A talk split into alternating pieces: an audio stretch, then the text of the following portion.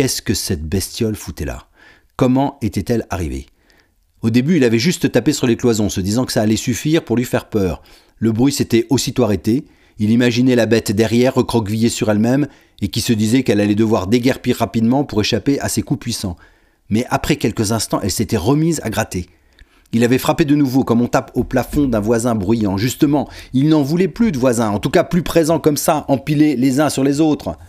Il avait acheté cette petite maison aussi pour être tranquille, pour ne plus avoir à subir au-dessus de sa tête le bruit des pas, le claquement des portes, partout le fracas des jouets des gamins traînés par terre, ou pire, en dessous, le son étouffé mais bien présent de la télé allumée avec le générique de début du 20h de TF1 tous les soirs, toujours à la même heure, parce que ce sont des vieux qui habitent là, à moitié sourds, et que vous avez beau leur dire de baisser le son comme ils n'entendent rien, ils ne vous entendent pas.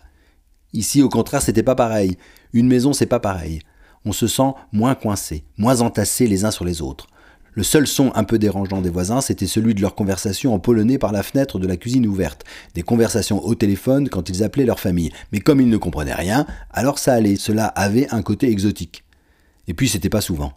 Et en hiver, on a les fenêtres fermées. En revanche, savoir qu'il y avait là une bête, des bêtes, tout un tas de bestioles à qui il n'avait rien demandé, qui s'étaient invitées chez lui sans autorisation, et qui lui donnaient le sentiment d'être envahi de toutes parts, comme dans ces visions enfantines où des bandes de rats remontent les rues à la lueur des réverbères en des vagues noires et grouillantes, cela l'avait mis dans un état de fureur totale.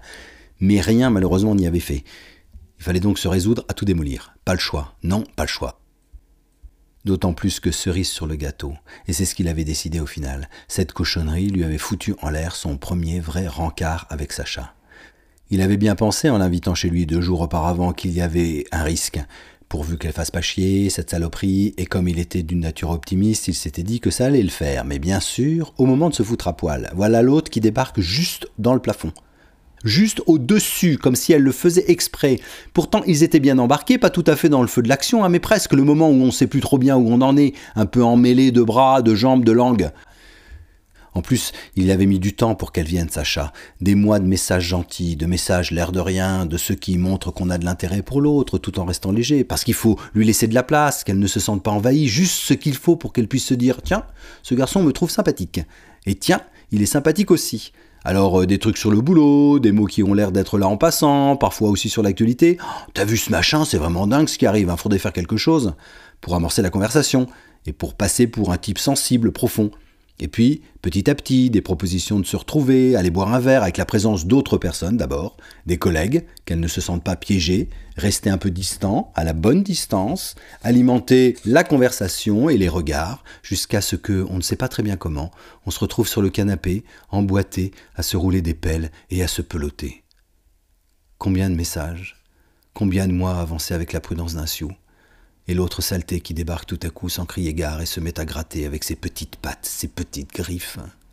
Alors Sacha, elle s'était redressée, elle avait dit T'as pas entendu? Si. T'as des souris dans ton plafond? Pas seulement dans le plafond. Ah Et là, c'était fichu, forcément. Vous ne pouvez pas vous envoyer en l'air avec une bestiole qui gratouille frénétiquement dans vos cloisons parce qu'alors on s'imagine à poil avec la bestiole qui surgit de n'importe où et même si c'est pas possible, on l'imagine sortant du mur et vous courir dessus, vous glisser sur les pieds, le long des jambes, vous galoper sur le dos, se prendre dans les cheveux, disparaître dans les draps. Ah non, c'est dégueulasse. Elle est passée où? Alors c'était fichu. Ça a enchaîné direct avec des questions techniques. Elles sont là depuis longtemps Comment tu peux t'en débarrasser? Oh bah tu sais, j'ai tout essayé. Ma voisine, elle avait mis une prise qui envoie des ultrasons. Ah oui, mais les ultrasons ne traversent pas les murs. Faudrait des infrasons.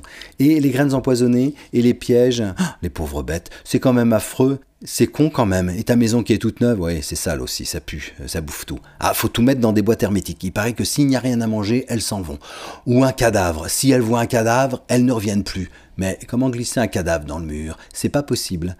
Et Sacha qui finit par se barrer forcément, avec un bon bain, on se revoit plus tard, même s'ils avaient bien essayé de s'attraper encore un peu avec les mains et les doigts, mais non, c'était plus possible. Non, c'était plus possible, plus possible. Elle est où la boîte? À outils Là